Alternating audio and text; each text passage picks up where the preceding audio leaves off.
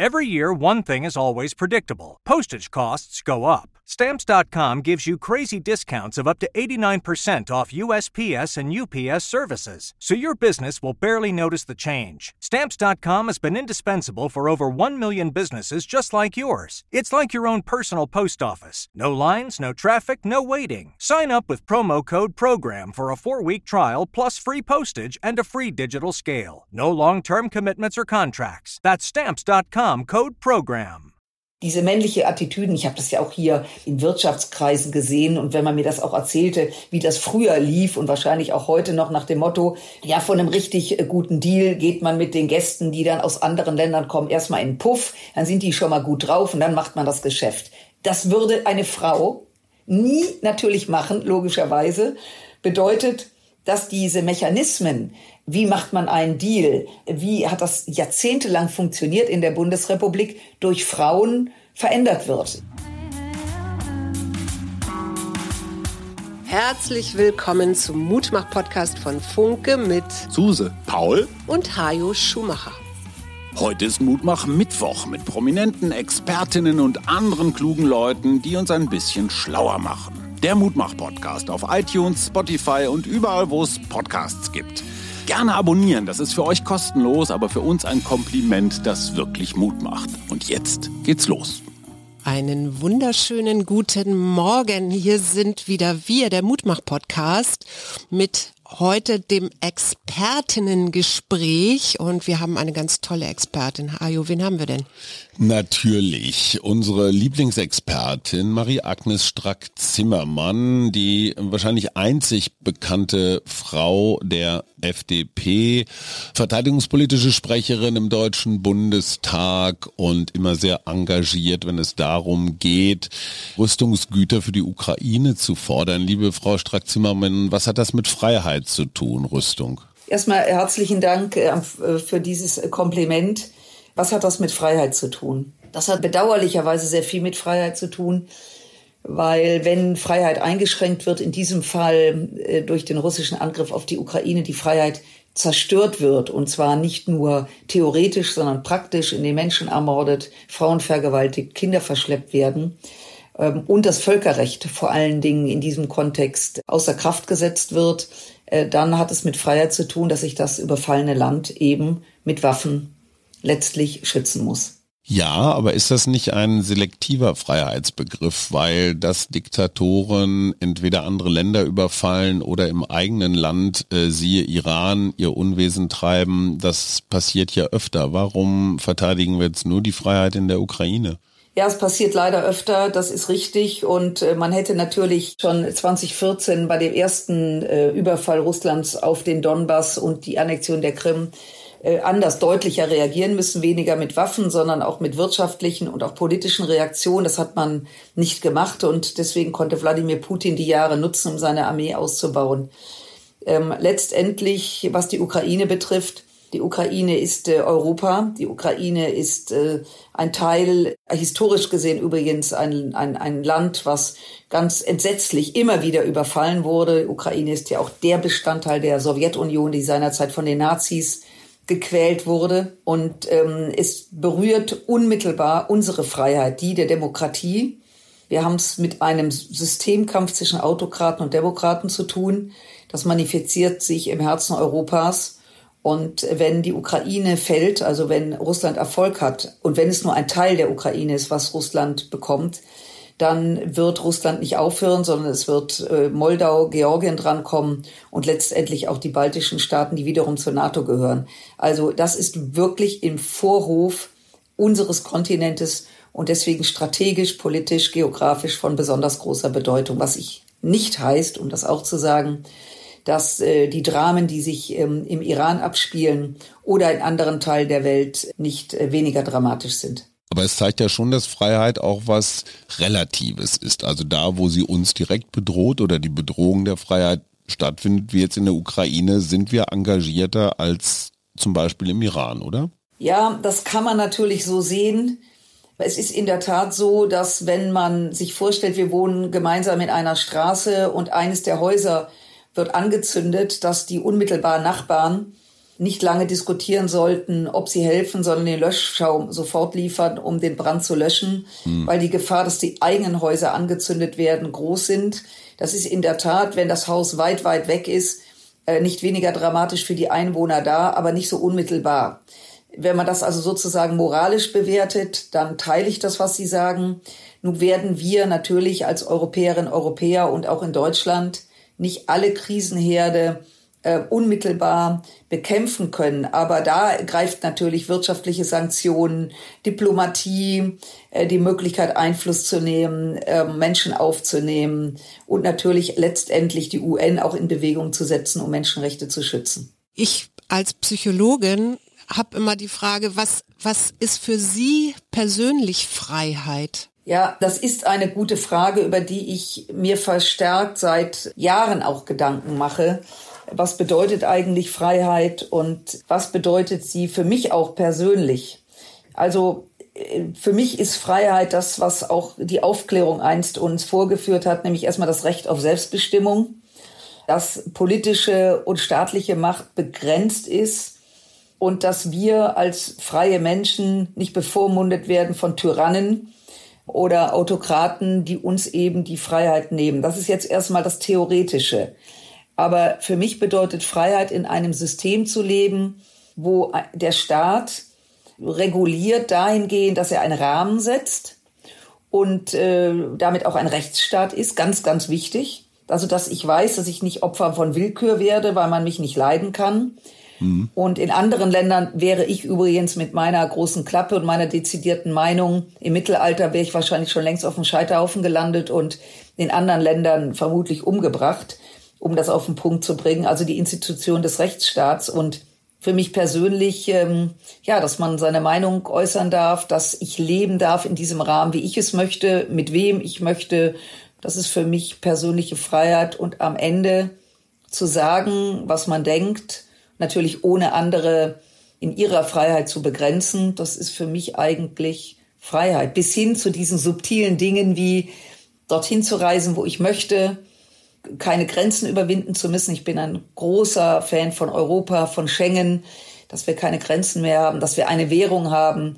Auch das ist ein Stück Freiheit, ein großes Stück Freiheit. Und wir haben ja gemerkt, wie äh, volatil das ist, als Corona plötzlich ähm, Grenzen schloss. Jetzt steht ja im Grundgesetz auch oder ist verankert, dass Abgeordnete im Bundestag nur ihrem Gewissen unterworfen sind und gleichzeitig haben wir aber Strukturen von zum Beispiel Bundestagsfraktionen. Wie frei sind Bundestagsabgeordnete wirklich? Das stellen sie also das Gewissen, absolut. Jeder von uns hat ein Mandat, das kann uns keiner nehmen. Es ist übrigens bezeichnend, dass man in der Demokratie das Mandat aktiv annehmen muss, beziehungsweise ablehnen muss. Es gab Zeiten, da wurden Menschen frei gewählt, da hat man sie in den Keller gesteckt, dann konnten sie das Mandat nicht annehmen und dann war der Zeitpunkt vorbei. Äh, heute muss man aktiv das Mandat nicht annehmen, damit eben solche Situationen nicht mehr vorkommen. Das ist ein hohes Gut. Ja, selbstverständlich ist man seinem Wissen und Gewissen. Aber wir leben auch in einer Struktur, in einer politischen Struktur, wo eine gewisse Disziplin, ich sag's mal so, in einer Fraktion schon von Bedeutung ist, weil wenn dem nicht so wäre, dann würde es ja geradezu eine Willkür geben, dahingehend, dass die Regierenden, also wenn es eine absolute Mehrheit gäbe, was jetzt nicht wirklich erstrebenswert ist, auch in einer Koalition ja auch eine gewisse Verlässlichkeit sein muss, wenn man am Ende ein bestimmtes politisches Ziel hat. Also mal davon ausgehend, man wird gewählt, hat, möchte die Gesellschaft in einer bestimmten Weise beeinflussen, Dinge verändern. Wenn dann jeder sozusagen macht, was er in diesen fünf Minuten glaubt, von Bedeutung ist, dann werden Mehrheiten ins Leere laufen und dann wird man auch wenig verändern können. Insofern ist das eine Gratwanderung, die ich persönlich nachvollziehen kann. Ähm, und wenn einer, wenn es Diskussionen gibt, zum Beispiel in meinem Bereich über Mandatsverlängerung der Bundeswehr, haben wir auch immer Kolleginnen und Kollegen, die sich enthalten oder dagegen stimmen. Und gerade bei, bei solch existenziellen, also wo es am Ende um Sicherheit, Leben und Tod geht, wird diese, diese Gewissheit oder dieses Gewissen bekommt auch diese Freiheit, die es haben sollte, um zu entscheiden, wie auch immer. Kann man so auch Herrn Wissing erklären, der ja die Verbrennermotoren doch noch länger erhalten möchte? Naja, das ist einfach eine politische Frage. Das ist die Möglichkeit, in einer freien Gesellschaft Optionen zu erhalten und in diesem Kontext Technologieoffenheit. Dass wir uns also heute im Jahr 2023 nicht auf eine Te Technologie festlegen, die möglicherweise in zehn Jahren gar nicht der Weisheit letzter Schluss ist und wir jetzt schon Türen schließen, die man möglicherweise dann nicht mehr aufbekommt. Insofern die Frage, den Verbrenner zuzulassen unter der Prämisse, nicht mehr fossile Brennstoffe reinzufüllen, sondern E-Fuel, das macht schon Sinn. Ich bringe Ihnen mal vielleicht ein, wenn ich das darf, mal ein, ein Beispiel aus der Bundeswehr. Der Puma, Schützenpanzer Puma, der Nachfolger von Marder, war neulich im Gespräch, weil einige im Einsatz nicht funktionierten. Das ist ein Hightech-Gerät.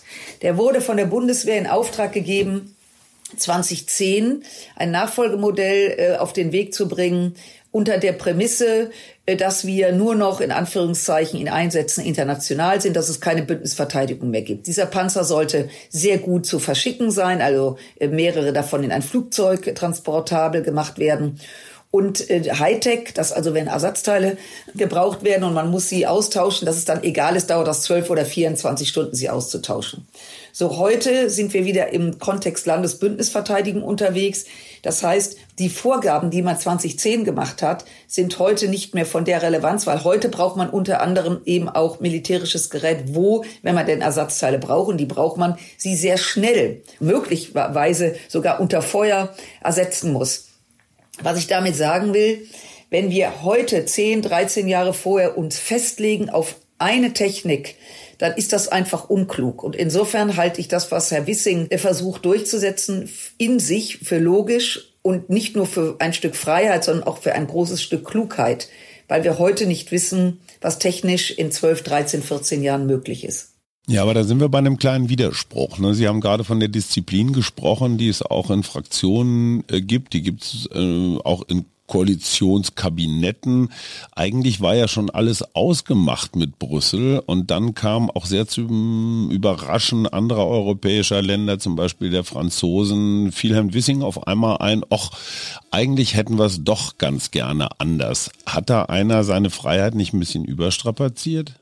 Nein, das glaube ich nicht. Also äh, das sind ja, wie gesagt, gerade in diesem Feld, das ist ja wahnsinnig komplex, was da bewegt wird. Und inzwischen sind elf europäische Staaten, sehen das genauso wie der deutsche Vorstoß. Was natürlich auch ein Stück Freiheit ist, die Regierung hat gewechselt, ist ein anderer Verkehrsminister als der, der vorher da war. Äh, der eben, was Technologieoffenheit betrifft, anders tickt. Ich darf das mal so sagen. Und die Freiheit besteht natürlich auch darin, dass eine neue Regierung auch das, was eine Regierung davor entschieden hat, auch zu ändern. Auch das ist ein Stück Freiheit. Ich glaube, dass der Begriff Freiheit nie statisch gesehen werden kann und gewissermaßen von denen natürlich auch positiv strapaziert wird, die was verändern wollen. Und denen, die nichts mehr verändern wollen, nervt diese Freiheit natürlich. Aber auch äh, Freiheit zu strapazieren oder genervt davon zu sein, ist auch ein Teil Freiheit. Also man darf auch genervt sein. Man darf auch was verändern wollen. Ähm, das ist übrigens, macht Freiheit so komplex und für Menschen auch anstrengend.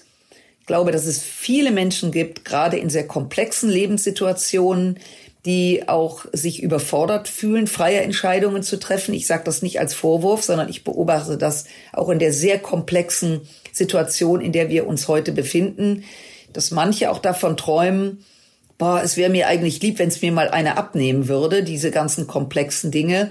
Und das macht wiederum die freie Demokratie auch so anfällig, äh, wenn Menschen Freiheit als Belastung empfinden, als zu komplex, Selbstbestimmung gar nicht als Lust, sondern mehr als Last. Und äh, das macht natürlich Freiheit, freiheitlich-demokratische Systeme im Kontext von Autokraten, die den Leuten einfach sagen, ob sie rechts oder links marschieren, ähm, auch anfällig. Also Freiheit ist schon äh, eine Herausforderung. Das heißt aber, wenn Menschen sagen, ich lehne jetzt nur mal zum Beispiel diese ganze Gender- und Trans-Debatte, die verstehe ich äh, alle nicht, die, die lehne ich ab. Gehört das zur Freiheit dazu? Ja, natürlich, klar. Also ähm, die, die Gender-Debatte, ich sage das jetzt mal sprachlich. Ich erinnere mich eben als vor, ich glaube, es ist Jahrzehnte her, ich weiß es schon gar nicht mehr, wenn man äh, länger lebt, äh, verschiebt sich das. ähm, ja, es ist, äh, man weiß das dann gar nicht mehr. Ich erinnere mich, also jeder hieß Bankkaufmann, als ich studiert habe und Leute gingen zur Bank, ob Frau oder Mann, das, man machte eine Bankkaufmann-Lehre. So irgendwann wurde dann daraus die Bankkauffrau, alle waren irritiert, verstört. Heute käme keiner mehr auf die Idee zu sagen, darf ich vorstellen, das ist Susanne und die ist Bankkaufmann bei der sowieso Bank. Äh, Sprache ist im Grunde genommen etwas, äh, übrigens auch nicht nur im Positiven, auch im Negativen. Man setzt Sprache durch, gewöhnt sich daran und keiner regt sich mehr auf. Wenn man heute in den Duden schaut, verschwinden Worte und neue Worte kommen dazu, weil Sprache etwas Lebendiges ist. Ich glaube nicht, dass die Sprache sich verändert, strengt Leute an, sondern wenn es ideologisch äh, penetriert wird. Wenn also jemand sagt, so, äh, ich freue mich, dass meine Gäste hier sind und einer dann sagt, äh, bitte, würdest du bitte Gäste und Gästinnen sagen? Ich fühle mich sonst ähm, in irgendeiner Weise äh, hier äh, nicht gut angenommen. Äh, dann sagt ein anderer, hör mal, jetzt mach dich mal locker, das geht einem auf den Keks. Also ähm, ich glaube, dass äh, dieses Wort Gast oder Gästin, um mal ein Beispiel zu nehmen, das wird in zehn Jahren, wird das jeder sagen, wie es ist. Und dann wird sich keiner mehr aufregen. Also Sprache ist etwas Lebendiges und prägt auch Gesellschaft. Insofern ist das nicht das Schlechteste zu gendern, aber ich finde, dass man den Menschen auch Zeit geben muss, Sprache anzunehmen. Ich halte das für, für äh, wichtig, dass man nicht mit dem äh, Hammer kommt sondern äh, sich Sprache auch entwickeln lässt. Und irgendwann die jungen Menschen, die nach uns kommen, werden völlig äh, locker sagen, ich habe äh, 20 Gästinnen eingeladen, damit wei weiß jeder, es ist ein Frauentreffen, ohne dass andere Pickel bekommen. ähm, ich glaube, dass dieses Ideologische, das geht den Leuten tierisch auf den Keks. Und da wiederum, das kann ich wiederum auch gut verstehen. Aber ist es nicht immer so schon gewesen in der Geschichte, dass in dem Moment, wo so Umbrüche waren, und wir haben ja im Moment sehr, einen sehr starken Umbruch im Sinne von Kriegen, von Klimawandel und so weiter und natürlich auch dieses Gendern, dass Menschen dann erstmal eigentlich festhalten wollen an dem, was sie haben und das alles irgendwie schwierig finden, weil Fortschritt oder keine Ahnung, Zukunft. Lieber Sicherheit als Freiheit. Genau. Ja, also das ist, glaube ich, sehr menschlich. Und wenn ich heute noch Gelegenheit hätte, mit meinen Eltern oder Großeltern zu sprechen, die leider oder logischerweise nicht mehr leben, dann war das natürlich immer so. Wenn man zurückgeht, mal ein ganz plastisches Beispiel, weil wir auch gerade von Autos gesprochen haben. Es gab Kutschen und Pferde und dann wurde das Auto entwickelt. Und jeder seinerzeit dachte, das, das wird nie funktionieren, das wird einfach nicht kommen, es wird immer die Kutsche überleben. Und dann war das Auto irgendwann da und dann gab es endlich Verkehrsregeln, weil das Auto wurde entwickelt und es gab unglaublich schreckliche Unfälle weil keiner auf dem Schirm hatte, was das für eine Chance, aber auch eine Gefahr birgt. Also auf was ich hinaus will, ja, Menschen haben Angst, nicht alle, aber es gibt viele Menschen, die Angst vor Veränderungen haben. Und aus dieser Situation heraus entsteht ja auch immer dieser Spruch, früher war alles besser. Das mhm. ist ja definitiv falsch. Natürlich war früher nichts alles besser sondern es war anders. Und ob es wirklich besser war, das können wir beurteilen, rückblickend oder historisch eingeordnet werden, dass manche Dinge vermutlich besser waren. Ob sie es wirklich sind, ist ja sehr subjektiv. Umso wichtiger ist es, diese Ängste ernst zu nehmen und sich auch darauf einzulassen und sofern das geht, auch mit Menschen darüber zu sprechen. Das ist natürlich in der Welt der sozialen Netzwerke ähm, schwierig, weil die sozialen Netzwerke Dinge transportieren in einer solchen Geschwindigkeit, dass wir kaum hinterherkommen und in diesen sozialen Netzwerken auch sehr gerne mit Ängsten von Menschen, sie nicht ernst genommen werden, sondern damit gespielt wird, also sie getriggert werden, also bewusst Ängste geschürt. Das ist wirklich eine riesige Gefahr, übrigens auch äh, für die Freiheit, in der wir leben. Ich habe ja eben schon gesagt, Umbruchszeiten und der Klimawandel ist ja eigentlich etwas, was uns global trifft. Ja. ja. Wo finden wir Freiheit beim Klimawandel? Weil eigentlich sind es doch Verbote, die jetzt regulieren müssten. Also ich glaube, dass der Klimawandel viele Jahrzehnte lang für viele Menschen sehr theoretisch war. Und äh, er seit einigen Jahren auch den Skeptikern seiner Zeit vor Augen führt, was Klimawandel bedeutet. Nicht nur das, ich habe lange Kommunalpolitik gemacht und ich erinnere mich, dass ich auch mal in einem Ausschuss saß, der sich um Parkanlagen kümmerte, dass wir vor einigen Jahren uns damit beschäftigt haben, wenn 100 äh, Jahre alte Eichen umkippen zum Beispiel oder älter, dass sich das Gartenamt damit beschäftigt hat, in Zukunft andere Bäume zu pflanzen, die resistenter sind gegen Wärme, gegen Sturm, also gegen extremere Wetter. Das heißt, Fachleute haben sich deutlich früher damit beschäftigt als äh, jemand, der da jetzt nicht so in dem Thema drin war. Also äh, heute sieht man durch extremere Wetter, wie gesagt, auch in Deutschland, äh, Hitze, Trockenheit, dass sich da einfach was verändert. Und das kann man, ähm, selbst wenn man der optimistischste Mensch ist, ja nicht ignorieren. So, und um die Menschen jetzt mitzunehmen, ihnen klarzumachen, die Lage ist ernst, wir müssen Dinge ändern, das tun wir ja auch bereits, dass man sie nur mitnehmen kann, wenn man ihnen das erklärt und nicht, wenn man ihnen von morgens bis abends Dinge verbietet. Ich glaube, dass man erfolgreicher ist, ähm, das in Kontext zu setzen und zu sagen, so, ihr habt die Möglichkeit A und B und auch Angebote zu machen.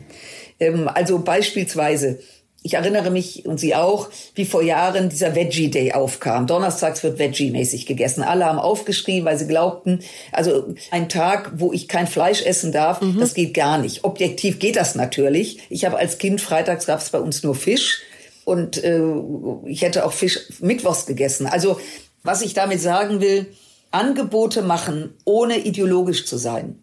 Einfach so, wie das heute in allen modernen Kartinen ähm, der Fall ist. Äh, ich war neulich hier bei einem großen Unternehmen in Düsseldorf, die, was das betrifft, die Mitarbeiterinnen und Mitarbeiter auch mitgenommen haben. Also gesagt haben, so, da ist Veggie, da ist vegan, das war seinerzeit noch gar kein Thema. Da ist aber auch einer, der steht total auf sein Schnitzel mit Fritten. So, dass man diese Angebote schafft äh, und dann wird das auch angenommen. Äh, was, was schwierig ist, wenn man den Holzhammer rausholt und sagt, so das Schnitzel kommt jetzt nicht in Frage und ab sofort isst du nur alles, was keine Augen hatte. Ich glaube, mit weniger Ideologie wären wir deutlich erfolgreicher.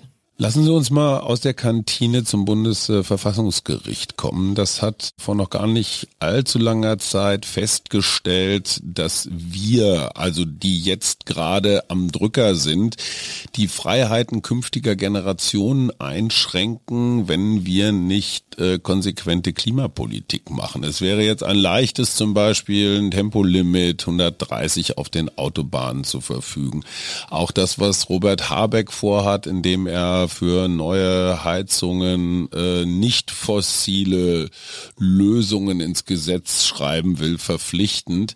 Das sind doch alles Maßnahmen, die die Freiheiten künftiger Generationen erhalten sollen. Ja, das sind Verbote, vielleicht gar nicht mal unideologisch heute. Also da gibt's konkurrierende Freiheiten von unserer ja Just Do It Freiheit bis hin zu einer vielleicht klimamäßig sehr eingeschränkten Freiheit unserer Kinder und Enkel. Ja, also das Thema mit den Heizungen, die Diskussion fand ich sehr spannend, weil das betrifft natürlich die Leute unmittelbar, eigentlich jeden. Ähm, wir sind ja alle sehr stark, also zumindest habe ich das hier auch in der Stadt erlebt, von Öl auf Gas gegangen und auch von Kohle auf Gas. Also wenn ich jetzt nochmal Düsseldorf strapaziere, dann bitte ich um Entschuldigen, aber ich habe das hier hautnah mitbekommen. Wir hatten ein Kohlekraftwerk, das haben wir eliminiert, dann wurde das modernste Gaskraftwerk Europas gebaut.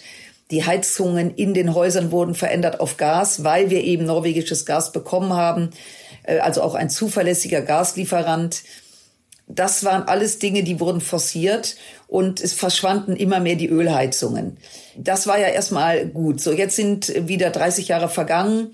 Jetzt sagt man Gas als fossiler Brennstoff und so weiter. Wir sollen was verändern. Ich glaube, wenn Sie in den Neubau gehen und sagen, so, wenn heute neu gebaut wird, gibt es ja heute schon Auflagen, darüber kann man streiten, wie sinnstiftend sie sind. Mhm. Aber heute würde keiner mehr ein Mehrfamilienhaus ohne Aufzug bauen. Weil die Menschen werden älter und wollen auch in ihrer Wohnung im vierten Stock bleiben und nicht gefangen sein, weil sie die Treppen nicht mehr gehen können. Und in diesem Kontext anzuregen, Heizungen heute anders anzubieten als vor 20, 30 Jahren, macht mit Sicherheit Sinn.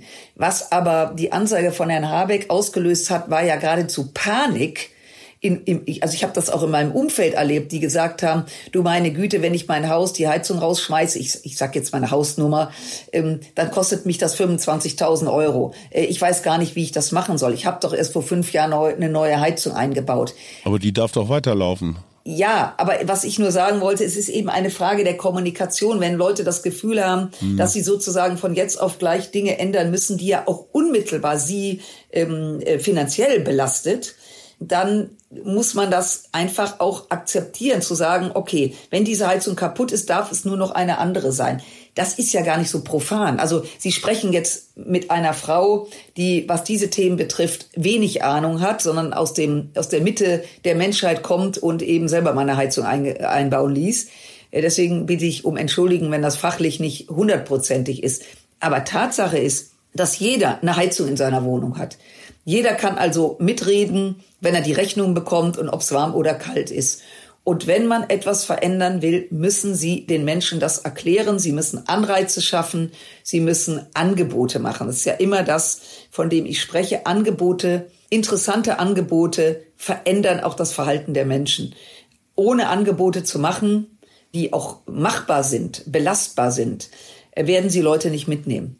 Und vor allen Dingen, was auch noch dazu kommt jetzt in diesem Kontext, dass sehr, sehr viel gleichzeitig äh, möglicherweise verändert wird. Und das äh, sorgt auch für Unruhe, wenngleich ich bin bei Ihnen, ökologische Dinge zu verändern, bedürfen sehr viel Dinge gleichzeitig. Wir können das nicht hintereinander machen, das verbraucht zu viel Zeit. Aber ich wünschte mir, dass man diesbezüglich anders kommuniziert. Nochmal zur letzten Generation ich bin jetzt überhaupt nicht fürs Festkleben oder Kartoffelbrei auf Kunstwerke werfen, aber die Argumentation lautet trotzdem, schränkt euch heute ein bisschen ein, damit wir morgen einen lebenswerten Planeten haben. Das heißt, es wäre ein Gebot der Freiheit für künftige Generationen, jetzt zum Beispiel ein Tempolimit zu beschließen. Oder nicht? Das ist so dass man selber in Betracht dessen, dass nach einem, wenn es gut läuft, noch Kinder und Enkelkinder kommen, zumindest ganz sicher Generationen, dass man sein eigenes Leben reflektiert und sagt, wo kann ich mich einschränken? Ohne dass ich das Gefühl habe, meine Freiheit geht drauf. Denn das gehört natürlich dazu, die Definition des Persönlichen, was Sie mich auch gerade gefragt haben, was empfinde ich als frei?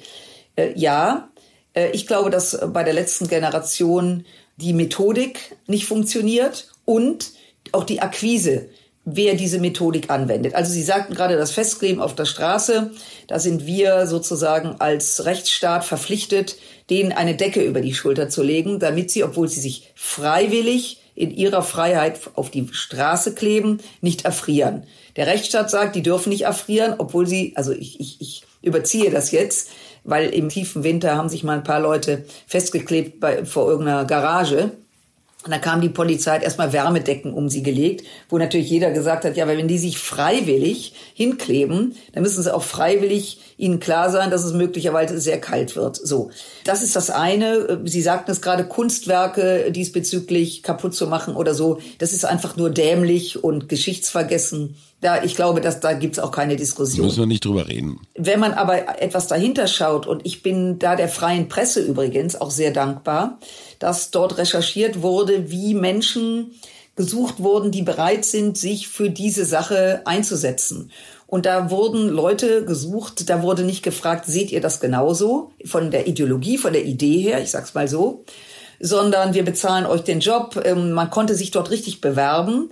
Manche bekamen ihr Gehalt, äh, konnten dann woanders kündigen, um professionell das zu machen. Diese Methodik finde ich schon bemerkenswert, weil da wurde der Mensch zum Faktor, ohne dass er gefragt wurde, ob er wirklich daran glaubt. Gut, das kann jeder halten wie ein Dachdecker, aber ich finde, diese Methoden haben mit Freiheit nichts zu tun. Und wir zwingen ja auch keine Leute in die Partei und sagen, pass auf, wir bezahlen in Zukunft, dass du bei, bei, uns Mitglied wirst. Da würde ja jeder sagen, na, da muss jetzt aber die Luft echt dünn sein, wenn das so funktioniert. Also Freiheit bedeutet auch, Menschen zu überzeugen, dass sie in dem Moment das Richtige machen. Aber ich glaube, man muss diese Frage, die Sie mir gestellt haben, sich selbst einzuschränken, um die Zukunft der Generationen zu schützen, nochmal was anderes ist, äh, wie mit welchen Aktionen man das macht. Also sozusagen, ich glaube, wir sollten nicht über, die, über dieses Thema diskutieren, sondern über den Mittel zum Zweck. Und ich glaube, dass der Mittel zum Zweck leider manchmal mehr Schaden anrichtet, als Menschen voranzubringen. Aber nochmal ein Tempolimit wäre doch ein super Signal an die jungen Leute. Guck mal, wir denken an euch. Oder ist das eine zu große Einschränkung von heutiger aktueller Freiheit der Autofahrenden? Nein, das tangiert natürlich nicht unmittelbar das persönliche Freiheitsgefühl. Ich glaube, dass dieses Thema einfach so abgelutscht ist, dass äh, jeder sagt, das kann nicht der Knackpunkt sein. Äh, abgesehen davon ist ein Tempolimit nicht nur ähm, in 80 Prozent auf den Straßen bereits umgesetzt, sondern äh, im Zuge der E-Mobilität. Jeder, der ein E-Auto fährt, fährt sowieso sehr langsam und zwar freiwillig, weil er nämlich sonst nach 200 Kilometern keinen Saft mehr hat äh, und die nächste E-Tankstelle nicht erreicht. Also was ich damit sagen will, natürlich hängt da nicht das Ach und Weh äh, ab, aber daraus so ein Popanz zu machen, also sozusagen den Menschen zu generieren, wenn das kommt, ist die Welt gerettet, das ist mindestens so schräg, äh, wie zu sagen, dass sie ähm, nicht gerettet wird. Ich glaube, dass wir äh, mal da auch ein bisschen mehr Sachlichkeit reingehört. Abgesehen mal davon ist die Beschränkung von Geschwindigkeit. Der eine sagt bei 100, der andere bei 120. Äh, ich habe mal vor Jahren gesagt, ich kann mir eine, eine Beschränkung auch bei 150 vorstellen. Da haben alle gelacht. Es gibt aber durchaus Leute, die fahren 200. Ähm, also für die wäre das schon eine Einschränkung. Also lange Rede, ich glaube, wir sollten das nicht überstrapazieren, weil denen gegenüber, die das nicht wollen, äh, auch die muss man abholen. Auch denen muss man erklären, warum es Sinn macht und nicht den Holzhammer rausholen. Jetzt war ich ja eben schon beim globalen Denken. Und wenn ich jetzt von uns ausgehe als Europäer, dann sind wir individualistische Kulturen. Das heißt, Autonomie ist für uns etwas sehr, sehr Wichtiges. Wenn ich jetzt aber an andere Länder, also kollektivistische Kulturen denke und dazu gehört zum Beispiel der Nahe Osten oder auch Asien, dann frage ich mich, äh, ist unser Freiheitsgedanke nicht vielleicht viel zu einseitig? Also ich sag mal, die Voraussetzung für ein freies Handeln ist die Demokratie. Und was ganz wichtig ist, dass Freiheit nicht nur ein Teil der Demokratie ist oder das, das Herz der Demokratie, sondern auch, dass in einem Wohlstand, also in einem Land, wo ein durchschnittlich hohes Wohlstandsgefüge ist, Freiheit einfacher gelebt werden kann. Mhm. Und wenn Sie in Länder schauen, Sie sagten gerade nahe Mittlerer Osten, wo eine große Armut herrscht, wo leider auch Despoten, können Sie übrigens auch direkt nach Russland gehen, ja. ähm, den Menschen ja nicht die Freiheit geben ähm, und deswegen auch für sie, weil sie arm sind, sich die, diese, dieses Stück Freiheit, das Selbstbestimmtheit gar nicht vorstellen können. Das hat was mit dem System zu tun. Autokraten kennen das Wort Freiheit nicht und labeln es dann mit äh, Kollektiv, wir machen alles zusammen. Das ist ja gelogen. Nehmen Sie den Kommunismus in seiner, in seiner vergangenen Form, der ja von vielen ein Traum war, auch in Deutschland, dass Menschen mir durchaus sagen, ich habe an den Kommunismus geglaubt, die heute möglicherweise 70 Jahre und älter sind und sagen, na ja, das ist ja immer noch eine tolle Idee, aber irgendwie funktioniert das Umsetzen nicht. Und das funktioniert deswegen nicht, weil tief im Innern eines Menschen, und das ist eben neben der Freiheit auch ein Attribut, ist wenn man fleißig ist, äh, ein bisschen mehr zu bekommen. Also Sicherheit auch, ne, oder? Ja, Sicherheit, auch, auch der Wunsch, dass man äh, Erfolge hat, die ja sehr subjektiv sind. Also, dass man voranstrebt, dass man eben nicht äh, gleichbleibend in einer Masse sich bewegen möchte, sozusagen der Fleißige versus dem Faulen. Also der, der gar nichts tut, hat dieselben Vorteile, Nachteile wie der, der ein bisschen Gummi gibt. Und deswegen äh, glaube ich, dass unser System mit all seinen Schwächen das beste System der Welt ist.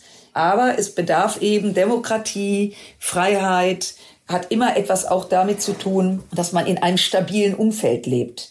Äh, und das bedeutet, dass man ähm, auch Besitz und Wohlstand ermöglichen muss, wobei Besitz und Wohlstand auch sehr subjektiv ist. Äh, keine Frage. Aber glaube, deswegen ist das nicht zu vergleichen. Und die, die sagen, wir sind kollektiv unterwegs, unterdrücken ihre Gesellschaften ähm, und sprechen immer von Kollektivismus, damit keiner plötzlich mal auf die Idee kommt, doch aufzustehen und zu sagen, nee, so möchte ich aber nicht leben, ich möchte frei sein. Zumindest in unserem Land ist Wohlstand, relativer Wohlstand ja auch eine Bedingung für Freiheit. Ne? Freiheit muss man sich leisten können. Zum Beispiel die Freiheit, ja, an Kultur teilzunehmen. Ne? Da muss ich mir eine Theater- oder Opernkarte erstmal leisten können.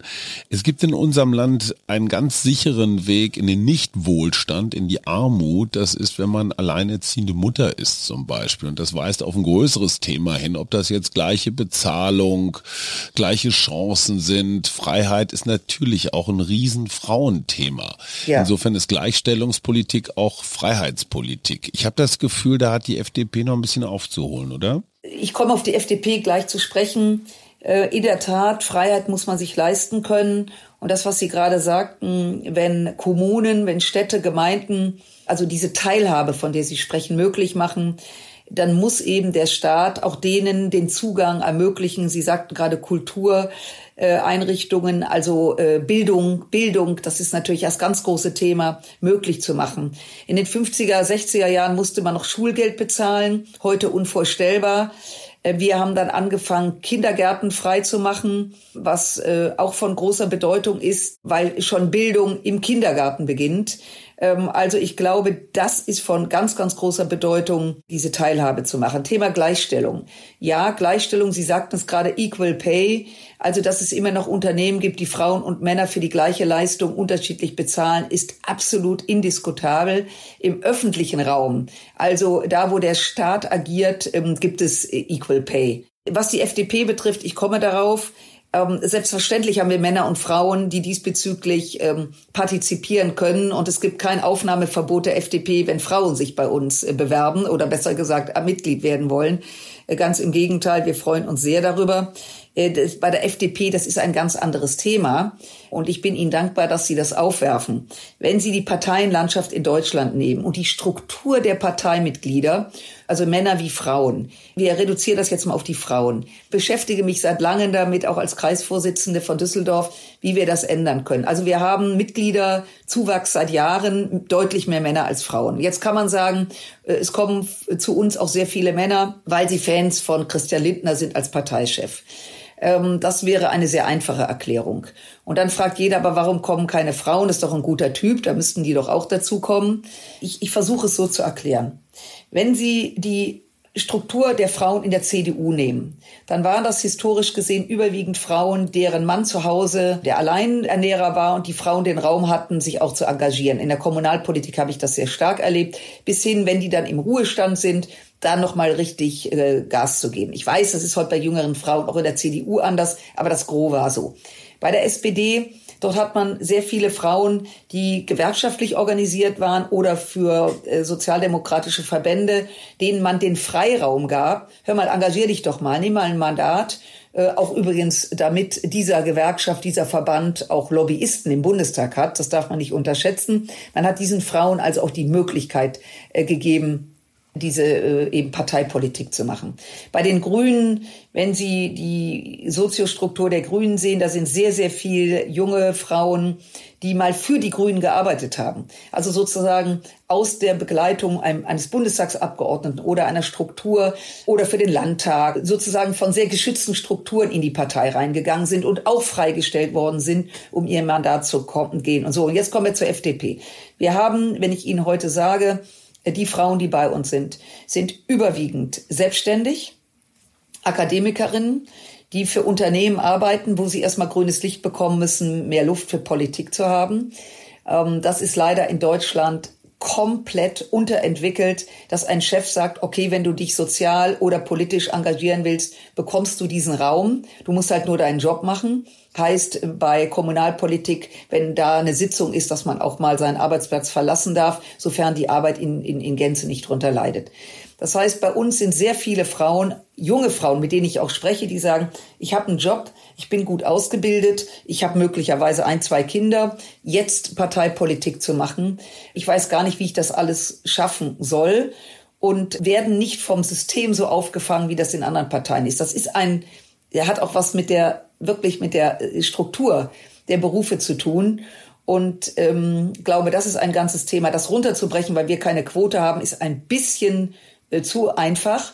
Äh, aber wir haben immer mehr Selbstverpflichtung darauf zu achten, dass Frauen und Männer gleichzeitig auf Listen kommen, also in der Anzahl gleich äh, auf Listen kommen, um eben auch äh, attraktiver zu werden, was das betrifft. Aber das ist keine, ich kann Ihnen da keine einfache Antwort geben, weil auch wir äh, raufen uns die Haare, was wir noch tun können, um mehr Frauen zur FDP zu holen. Ich warte auf den Gesetzentwurf im Bundestag, der von der FDP eingebracht wird, der es angestellten Frauen ermöglicht, während ihrer Arbeitszeit sich politisch zu engagieren. Das ist doch mal ein schönes Vorhaben. Wenn ich Sie da unterbrechen darf, also das gesetzlich zu regeln, das halte ich für, äh, wir reden von Freiheit. Ja. Selbstverständlich muss einem Unternehmen, ich nehme jetzt mal ein kleines Unternehmen, kleine Firma, die hat vier, fünf Leute. Wir reden jetzt nicht vom Unternehmen, wo 2000 Leute sind oder mehr. Hat vier, fünf Leute. Wenn der gesetzlich verpflichtet ist, dass ein Mitarbeiter oder eine Mitarbeiterin jetzt im letzteren die Möglichkeit hat, äh, im Stadtrat der Stadt Düsseldorf, was ein Riesenstadtrat ist, wo man richtig Leistung erbringen muss, das ist nicht mal mit einer Stunde getan, die Person freizustellen oder ihr das zu ermöglichen, dann wird dieses Unternehmen, ein kleines Unternehmen, das nicht schaffen können. Ähm, völlig ausgeschlossen. Ähm, und insofern, ich würde das nicht gesetzlich regeln. Ähm, das ist auch wieder ein Zwang sondern ich würde mir wünschen, dass es gesellschaftlich eine solche Akzeptanz bekommt, dass ein Unternehmen sich auch gut fühlt und sagt, ja, die Frau sowieso, äh, die macht das auch nebenbei und ich gebe ihr den Raum, weil ich es, also ich, ich glaube, wir müssen auch mal die Wertigkeit für Engagement, für Parteiarbeit, äh, auch, auch für Parlamentarier, auch wenn die damit Geld verdienen, das sind ja nicht alles, wir sind ja nicht alles Vollpfosten, sondern dass man da auch eine gesellschaftliche Kultur schafft, was in anderen Ländern übrigens funktioniert und der sehr weise Spruch von John F. Kennedy, frage nicht, was das Land für dich, sondern was du für dein Land tun kannst. Ich glaube, das wird in Zukunft äh, auch bei uns eine große Frage sein müssen, weil nach uns kommen eindeutig weniger Menschen. Und da wird ein gewisses Engagement ähm, gerade im gesellschaftspolitischen Bereich von unvorstellbarer Größe sein oder Bedeutung sein. Lassen wir uns noch schnell zu Annalena Baerbock kommen. Der Begriff der feministischen Außenpolitik hat ja auch schon für jede Menge Begeisterungsstürme überall gesorgt, aber der Ansatz, äh, zuerst mal Frauen in anderen Ländern zu fördern, ist ja grundsätzlich richtig, oder? Ist feministische Außenpolitik Freiheitspolitik? Also das ist ein Stück Freiheitspolitik. Wir haben ja in den Koalitionsverhandlungen, ich war anwesend, da gab es durchaus ein Störgefühl, weil dieses Wort feministische Außenpolitik für den ein oder anderen Herrn irgendwie was Beängstigendes hat. Und wir haben dann die Kollegen alle beruhigt, sie bräuchten jetzt keine Angst zu haben. Wir haben uns dann. Och, verängstigte Männer, sowas macht ihnen aber sonst auch nicht so viel Sorgen. ja, ja, wir sind ja jetzt zwei Frauen und ein Mann, da können wir jetzt mal, ähm, äh, können wir jetzt mal ein bisschen Druck erzeugen. Nein, Spaß beiseite. Wir haben uns dann äh, bewusst, da haben manche geschmunzelt, auf den englischen Begriff Feminist Foreign Policy geeinigt, weil das ein internationaler Begriff ist, der äh, von manchen, auch von denen, die Englisch sprechen, ähm, weniger ideologisch gesehen wird. Mhm. Das Wort Feminismus ist in der Bundesrepublik Deutschland nach wie vor ich kann es nicht ganz nachvollziehen, ein Kampfbegriff und ähm, wäre auch mal ein anderes Gespräch, was ist eigentlich Feminismus. So, jetzt nochmal auf die Frage zurückkommt. Feministische Außenpolitik, ich glaube, da gibt es eine Menge Interpretationsspielraum und wir müssen das unbedingt nochmal schärfen, das Thema. Ich, für mich persönlich ist feministische Außenpolitik also Außenpolitik wird in fast allen Ländern und in der Vergangenheit wurde das ausschließlich von Männern geprägt. Das hatte was mit Strukturen zu tun. Nehmen, das, nehmen Sie auch das Außenministerium äh, äh, der Bundesrepublik. Das waren nur Männer und in der Regel waren noch viele adlige Männer dabei. Also sehr konservativ. Und viele aus der FDP. Ja, FDP-Politiker. Egal. Ja, wobei Herr Kinkel war nicht adelig. Aber äh, ja, da waren auch FDP-Leute. Ja, aber es war ja. äh, nachher auch ähm, andere Außenpolitiker, wie Herr Steinmeier und ähm, Herr Gabriel und äh, Joschka Fischer, auch so ein legendärer Feminist. So, und Herr Fischer und äh, die waren jetzt nicht adelig, aber waren trotzdem Männer und haben das auch, äh, Heiko Maas, die haben das auch alles so geführt. So, jetzt Ich glaube, dass Männer und Frauen unterschiedliche Sichtweisen auf außenpolitische Themen haben.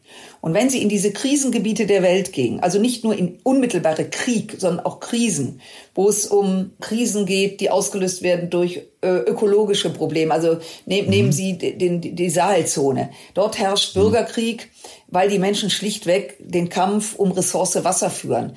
Der Bauer, der das Wasser für die Felder braucht, versus dem Viehhirten, der das Wasser für das Vieh braucht. Eigentlich völlig nachvollziehbar, weil da geht es ums schlichte Überleben. Das sind alles sehr männliche Strukturen und Frauen haben deswegen eine andere Sicht darauf, weil sie historisch letztlich nicht nur die Kinder bekommen haben, das werden wir auch in Zukunft, das kann uns auch Gott sei Dank keiner nehmen, sondern letztlich dafür Sorge getragen haben, die Kinder zu schützen, die Eltern zu schützen, äh, wenn Krieg ist, die Eltern und die Kinder in Sicherheit zu bringen. Wir sehen die ukrainischen Flüchtlinge, 14 Millionen, sind fast nur Frauen und Kinder. Und deswegen ist die Antwort von Frauen, wenn Krisen ausbrechen, eine völlig andere Sicht als die der Männer. Und deswegen halte ich das für einen guten Ansatz, dieses Thema feministische Außenpolitik. Wie wir das jetzt füllen, da gibt es allerdings noch Diskussionsbedarf, denn es ist nicht damit getan, dass man äh, ausschließlich die Strukturen im Außenministerium verändert, sondern da äh, versteckt sich meiner Meinung nach äh, mehr da, äh, dahinter. Das wollte ich gerade fragen. Wie finden Sie denn die Außenpolitik, die Annalena Baerbock macht? Naja, Annalena Baerbock, das ist ja spannend. Ich finde es immer nett, wenn Leute sagen, ist eine junge Frau. Also äh, Annalena Baerbock ist auch jenseits der 40, damit ist sie deutlich jünger äh, als wir drei. Ja. Ähm, aber sie ist nicht mehr, äh, aber sie ist nicht mehr äh, 20. Sie fällt auf, weil sie eben vom Typus her nicht der klassische Außenminister der, der Bundesrepublik Deutschland äh, ist, wie wir ihn jahrzehntelang erlebt haben. Und sie stellt natürlich unterschiedliche Fragen. Und wenn sie bei Herrn Lavrov war, noch vor Kriegszeiten, und der sie mit Wodka unter Tisch saufen wollte, weil man das eben so macht und weil das ja super cool ist, um mittags schon mal den ersten Wodka sich reinzuziehen. Mittags? Und sie dann sagt, nein, vielen Dank. Ähm, und dann, äh, bevor da ein suffisantes Lächeln kommt, darauf hingewiesen wird, dass man als Mutter von Kindern grundsätzlich nicht um zwölf schon äh, den Schnaps am Hals hat, äh, dann ist das erstmal vom Auftritt her schon mal ein Signal, weil auch diese, diese männlichen Attitüden, also ich will ähm, Ihnen jetzt, Herr Schumacher, nicht zu nahe treten, aber diese männliche Attitüden, ich habe das ja auch hier in, in, in Wirtschaftskreisen gesehen und wenn man mir das auch erzählte, wie das früher lief und wahrscheinlich auch heute noch nach dem Motto. Auch in von, Redaktionen übrigens. Ja, von einem richtig äh, guten Deal geht man mit den Gästen, die dann aus anderen Ländern kommen, erstmal in den Puff, dann sind die schon mal gut drauf und dann macht man das Geschäft. Das würde eine Frau nie natürlich machen, logischerweise, mhm. bedeutet, dass diese Mechanismen, wie macht man einen Deal, ähm, wie hat das jahrzehntelang funktioniert in der Bundesrepublik, durch Frauen verändert wird. Ich war im Verwaltungsrat der Stadtsparkasse Düsseldorf viele Jahre. Da saßen am Anfang äh, so gut wie keine Frauen. Später hat den Vorsitz eine Frau übernommen. Das ist ein anderes Arbeiten mit Männern und Frauen gemeinsam, was ich übrigens extrem bereichernd finde, mhm. wenn man diese Welt gemeinsam wuppt verändert die Tonalität, verändert diese Machart und verändert natürlich auch Macht. Und deswegen haben viele, wenn sie feministische Außenpolitik hören, wie man sie auch immer, äh, wie gesagt, ausfüllt, da ist noch Luft nach oben, haben schlichtweg Angst, dass man ihnen die Macht nimmt, die äh, Jahrtausende lang in den Händen von Männern lagen. Und es wird unsere Aufgabe sein, das zu verändern. Das können wir aber nur als Frauen, nur mit den Männern. Ich ja. gehöre nicht zu denen, die gegen Männer arbeiten. Das liegt aber daran, ich hatte einen super Vater, habe einen tollen Mann, habe neben meiner Tochter auch wunderbare Söhne und äh, bin mit Brüdern groß geworden. Also ich habe mein Leben als Bereicherung gesehen, ähm, mit Männern gemeinsam dieses anzugehen und intelligente Männer äh, verstehen auch, dass man das nur mit den Frauen auch in ihrem eigenen Interesse, im männlichen äh, Interesse dass man äh, diesbezüglich die Welt nur gemeinsam formen kann und nicht gegeneinander. Vielen Dank für das versteckte Kompliment, Frau Strack-Zimmermann. Ja. Ähm. ich bin davon ausgegangen, dass Sie ein Frauenversteher sind, sonst würde... Absolut. Ja gut, sonst hätten Sie jetzt auch ganz schlechte Karten. ähm, gibt es feministische Verteidigungs- und Sicherheitspolitik? Ich meine, in Ihrem Ressort kann man das auch irgendwie etwas frauenfreundlicher, geschlechtergerechter gestalten? Naja, wenn sie in die Krisengebiete gehen, ähm, an, den, an der Front kämpfen überwiegend Männer. Das hat was damit zu tun, dass die Mobilmachung äh, in den Staaten der Welt ähm, Männer betrifft, äh, überwiegend. Also die werden sofort eingezogen während man die Frauen sozusagen äh, zu Hause lässt, auch aus dem einfachen Grund, was ich gerade sage, um Kinder zu schützen und sie nicht im Kampf umgehen zu lassen. Deswegen ist das sehr männlich. Äh, wenn Sie in die Armee schauen, in, in, in der Bundeswehr haben wir ungefähr 15 Prozent Frauen überwiegend Frauen, die aus dem Sanitätsbereich kommen. Da sind es äh, fast die Hälfte inzwischen. Äh, wenn Sie in die kämpfenden äh, Truppe gehen, sind es viel weniger Frauen. Das hat natürlich auch was damit zu tun mit Körperlichkeit. Also es gibt einfach auch, wie soll ich mal sagen, Aufgaben in der Bundeswehr, wo man einfach eine gewisse körperliche Kraft äh, haben sollte. Trotzdem sind es zu wenig Frauen, aber die gibt es und die gibt es immer mehr. Das sehen Sie übrigens auch bei der Polizei, wo, wo äh, immer mehr Frauen sind. Also Sicherheitspolitik hängt auch an den Frauen aber sie wird eben sehr stark durch Militär oder durch, äh, durch den harten Kampf, also im wahrsten Sinne des Wortes körperlichen Kampf definiert. Äh, und da sind nun mal mehr Männer. Aber um das friedliche Beilegen von Konflikten ähm, wird es immer Frauen geben. Und es gibt allerdings auch Länder, nehmen Sie Israel zum Beispiel, da gibt es die Wehrpflicht für Männer und für Frauen. Für Frauen ein Jahr kürzer, zwei Jahre, die Männer drei Jahre. Aber da sehen Sie, wenn Sie in Israel sind, ganz, ganz, ganz viele Soldatinnen, also es hängt ein bisschen davon ab, wie man geostrategisch liegt und welchen Gefahren man objektiv ausgesetzt sind. Und mhm. Israel ist ja einem permanenten Angriff aus allen Seiten, von allen Seiten ausgerichtet. Also es gibt keine feministische Sicherheitspolitik. Ähm, aber wenn die Außenpolitik vorangeht, die Sicherheitspolitiker äh, arbeiten ja mit der Außenpolitik zusammen und die Außenpolitik gibt letztlich die Richtung vor und die Verteidigungspolitiker setzen es eben entsprechend mit den Soldaten, Soldatinnen um. Also wir sollten das Wort Feminismus jetzt nicht überall strapazieren und jetzt auch von feministischer Innenpolitik oder Agrarpolitik sprechen. Ich glaube, uns muss einfach klar sein, dass wir in Deutschland, wie gesagt, ohne mich wiederholen zu wollen, es gibt gleich viel Männer und Frauen und es kann nicht sein, dass gesellschaftliche Diskussionen ohne Frauen geführt werden, die es genauso angeht. Also da ist auch bei uns noch Luft nach oben, aber im Vergleich zu anderen Ländern sind wir da doch schon äh, deutlich weiter. Jetzt haben wir sehr viel über ganz unterschiedliche Bereiche und den Begriff Freiheit gesprochen. Und zum Schluss wüsste ich gerne noch von Ihnen, was macht Ihnen Mut? In Bezug auf Freiheit. Auf, ja, ja, in Bezug auf Freiheit. Es macht mir Mut bei aller Dramatik, bei aller schrecklichen Dramatik, wie die Ukrainerinnen und Ukrainer kämpfen, weil es ihnen um ihre Freiheit geht, um so zu leben, wie sie möchten, um ein freies Land. Es macht mir Mut zu sehen bei aller Dramatik, dass ähm, im, im Iran das System der Mullahs, ein Teil des Systems der Mullahs ja nur darauf basiert, Frauen zu unterdrücken, dass Frauen sich das nicht mehr gefallen lassen. Wenn Sie heute nach Teheran schauen, habe vor paar Tagen noch einen Bericht gesehen, wie Frauen inzwischen ohne Kopftuch rumlaufen, mhm. wie sie es einfach machen und es so viele machen, dass die Mullahs äh, gar nicht mehr hinterherkommen. Es macht mir Mut, dass nach ähm, den drei Jahren Covid-Einschränkung in China äh, plötzlich Menschen auf die Straße gingen mit weißen Tüchern, Zetteln, um zu zeigen, dass sie sich nicht gefallen lassen. Ja, die sieht man jetzt momentan nicht mehr. Aber ich glaube, dass äh, Freiheit so eine große Bedeutung hat, dass sie letztendlich am Ende der Geschichte siegen wird, aber bis dahin noch viele, viele, viele Opfer gebracht werden müssen, äh, vor allen Dingen von den Menschen, die in Unfreiheit leben, äh, um sie durchzusetzen. Ich glaube, dass Freiheit ein Magnet ist, äh, von dem wir alle angezogen werden. Ganz zum Schluss, eins habe ich noch vergessen. Wo sehen Sie in Deutschland eigentlich derzeit die größten Freiheitsdefizite? Also wo sehen Sie Freiheiten eingeschränkt?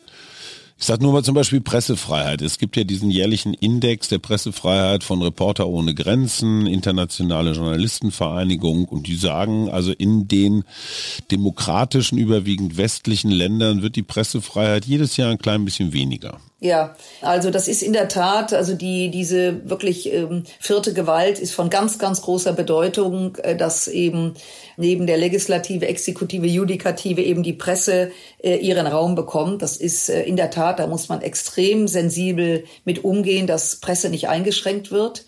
Ähm, das ist so, aber für mich gibt es noch ein weiteres Thema, wo wir ein hohes Defizit in Deutschland haben. Und das ist die Freiheit, sich zu bilden. Mhm. Ich glaube, dass das Thema Bildung, wir reden ja immer wieder drüber, da passiert auch vieles. Ich glaube, dass die Durchlässigkeit, losgelöst vom Elternhaus, alle Chancen haben muss, äh, sich zu bilden dem Intellekt entsprechend. Es muss nicht jeder an die Uni gehen, es muss nicht jeder ähm, einen IQ von weiß der Geier 150 plus haben, äh, aber dass jeder nach seinen intellektuellen Möglichkeiten die Chance haben muss, sich zu bilden, losgelöst, ob die Eltern das gemacht haben oder nicht. Äh, das halte ich für ein ganz großes Defizit in Deutschland und das wird am Ende uns Freiheit kosten. Denn wenn Menschen ungebildet sind, wenn sie historisch Dinge nicht mehr einordnen können, wenn sie jedem Depp und jedem Troll im Netz auf den Leim gehen, weil sie äh, aufgrund ihres Bildungsstatus nicht mehr wissen äh, oder keinen Instinkt mehr dafür haben, äh, was kann eigentlich stimmen und was ist einfach nur dämlich, was man da liest und hört. Das halte ich für das größte Thema in der Bundesrepublik. Äh, dass wir Menschen nicht bilden, nicht ausbilden, äh, nicht klug machen um resilient zu sein gegenüber denen, die uns die Freiheit wegnehmen wollen. Das ist bei mir die Nummer eins, gar keine Frage. Zum Schluss noch was Versöhnliches fürs Herz, Frau Strack-Zimmermann. Haben Sie sich mit Friedrich Merz eigentlich vertragen? ich habe mich mit Friedrich Merz nie gestritten. Ich war ein Narr Och. und es gibt eine Regel, das ähm, äh, muss ich jetzt mhm. doch noch mal erklären. Der Narr äh, steht in der Bütt und es gibt eine Regel und die muss eingehalten werden, dass der Narr nie nach unten tritt nie Menschen, die abhängig sind, die sich nicht wehren können, äh, attackiert. Der Narr darf nur auf Augenhöhe treten äh, beziehungsweise nach oben. Ich bin äh, vom Intellekt her Herrn Merz auf Augenhöhe begegnet. Äh, von der körperlichen Länge habe ich von unten nach oben das Bonbon geworfen, äh, keine Frage. Die Welle, die da ausgelöst wurde, äh, ist leicht übertrieben, aber nicht unlustig für eine Rheinländerin wie für mich. Ähm, zumindest war äh, die Interpretation, was ich damit erreichen wollte, scharf übertrieben. Also Interpretation, erstens war ich kein Vampir, sondern wer gebildet ist, da sind wir es wieder, da haben wir es wieder. Äh, Spieglein, Spieglein an der Wand und die sieben Zwerge. Äh, der sollte sofort wissen, auch das gehört zur Bildung. Ach, die waren sie, die böse die Königin. Böse Königin. So ist es, äh, dass wir hier ähm, äh, von Schneewittchen gesprochen haben. Abgesehen davon, dass ein Vampir lange Zähne hat, aber das nur am Rande. Ich habe mit Friedrich Merz persönlich kein Problem. Ich habe ihn aufs Korn genommen, wie übrigens auch Herrn Söder, wie auch andere. Ich habe keine Zwerge ausgelassen und äh, ich glaube, dass ähm, alle Beteiligten gut daran tun, äh, einfach mal laut zu lachen und nicht äh, zum Lachen in den Keller zu gehen. Ich glaube, es würde vieles vereinfachen. Das wollte ich gerade sagen, Humor heilt am Ende alles, wenn man ihn denn hat. Ja, das ist so.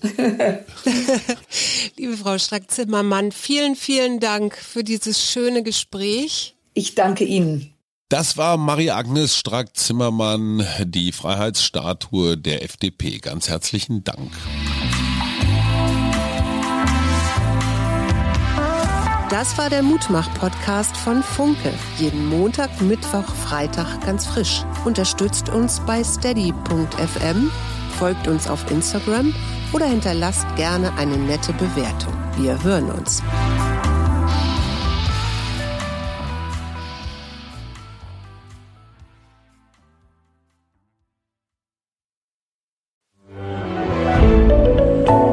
Podcast von Funke. Every year, one thing is always predictable postage costs go up. Stamps.com gives you crazy discounts of up to 89% off USPS and UPS services, so your business will barely notice the change. Stamps.com has been indispensable for over 1 million businesses just like yours. It's like your own personal post office. No lines, no traffic, no waiting. Sign up with promo code PROGRAM for a four week trial plus free postage and a free digital scale. No long term commitments or contracts. That's Stamps.com code PROGRAM.